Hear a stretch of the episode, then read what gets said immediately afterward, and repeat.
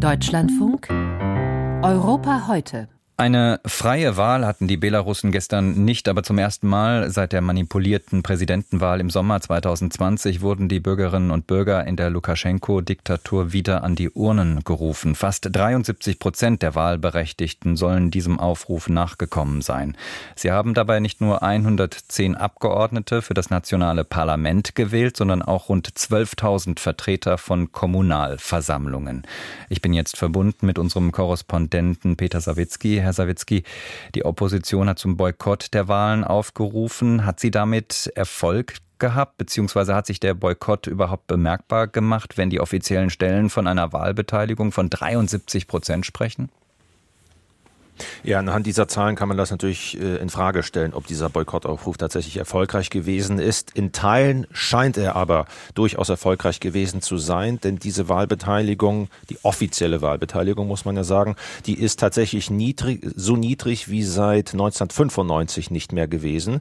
Und wenn man noch ähm, im, im Auge behält, dass die Regierung ja den Wahlprozess ja äh, enorm steuert, könnte man vielleicht sogar aus, davon ausgehen, dass die tatsächliche Wahlbeteiligung eher niedriger gewesen ist.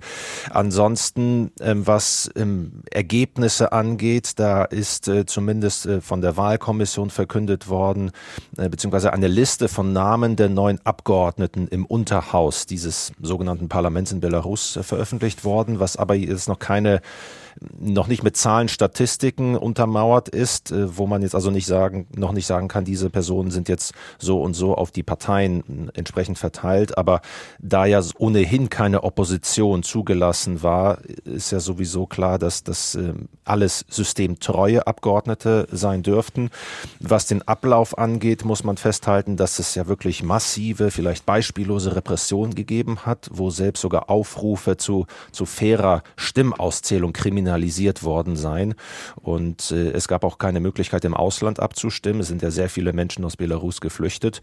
Stichwort Ausland vielleicht nur noch ähm, der Hinweis, dass aus dem Kreml, aus Russland es Gratulationen von Wladimir Putin an Belarus zu diesem wie er sagt, erfolgreiche, zu der erfolgreichen Durchführung dieser Wahlen gegeben hat. Zur Wahl standen neben den Parlamentsabgeordneten ja auch die Vertreter der regionalen Räte, Gebiets-, Bezirks- und Landesräte waren das. Ein einheitlicher Abstimmungstag war das, wie in der Sowjetzeit. Nicht zur Wahl stand Machthaber Alexander Lukaschenko, der seit nun 30 Jahren an der Spitze des Staates steht. Er will aber im kommenden Jahr, das hat er gestern gesagt, sich erneut zur Wahl stellen. 2020 konnte er sich nach Massenprotesten ja wohl nur auf äh, Druck und Unterstützung vom Kreml an der Macht halten.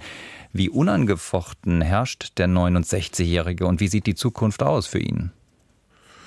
Also nach außen wirkt das so, als würde er mit eiserner Hand weiter regieren, aber diese, dieses Ausmaß an Repression, das zeigt möglicherweise schon eine gewisse Nervosität auch bei Lukaschenko, denn Beobachter weisen immer wieder darauf hin, dass diese Proteste im Jahr 2020 ein enormes Trauma für ihn gewesen seien und das wolle er um jeden Preis verhindern. Sie haben es zu, Sie haben es gesagt, er wird, er will 2025 wieder kandidieren. Es ist durchaus eine Frage, wie lange er physisch zum Beispiel noch in der Lage sein wird, dieses Amts dann auszuführen. Ähm, Analysten sagen, dass die entscheidende Entwicklung innenpolitisch jetzt so aussieht, dass die sogenannte allbelarussische Versammlung, das ist so ein ja, politisches Organ, das äh, alle paar Jahre bisher getagt hat in Belarus, das ist durch eine Verfassungsänderung jetzt deutlich politisch aufgewertet worden, mit mehr Macht ausgestattet worden. Ähm, diese Volksversammlung soll für den April jetzt zusammengestellt werden, unter anderem von den Personen, die jetzt wenn man so will, gewählt worden sind oder politisch bestimmt worden sind bei diesen Wahlen, äh, sogenannten Wahlen gestern. Und da könnte es sein, dass Lukaschenka dann sowohl Vorsitzender dieses äh, Belarus, dieses Rates, dieser Versammlung sein könnte, als auch dann Präsident im Jahr darauf dann, um sich möglicherweise später ähm, dann vom Präsidentenamt zurückziehen zu können, um dieses dann von dieser Vers Versammlung aus kontrollieren zu können. Und Beobachter sagen, entscheidend für die Stabilität des Regimes wird jetzt unter anderem sein, wie dieser Strukturumbau jetzt tatsächlich vorangeht, wie glatt er ablaufen wird.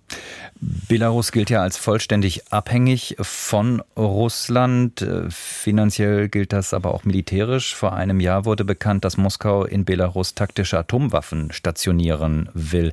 Was ist nach äh, dieser Ankündigung daraus geworden?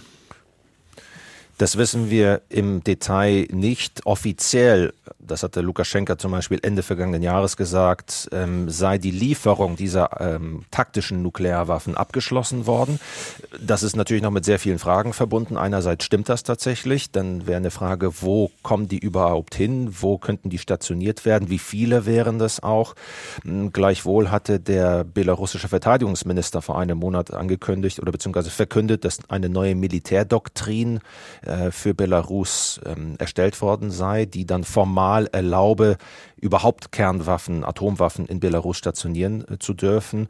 Und diese allbelarussische äh, Volksversammlung, von der ich gerade gesprochen habe, die soll das Ganze dann noch formal genehmigen, wobei man auch da davon ausgehen kann, dass Russland am Ende auch die, die Macht darüber hat, was mit diesen Waffen natürlich passiert, wo sie stationiert werden. Also ähm, da ein, Be ein weiteres Beispiel dafür, wie Sie es auch geschildert haben, dass Belarus enorm von Russland abhängig ist, auch in Militärfragen.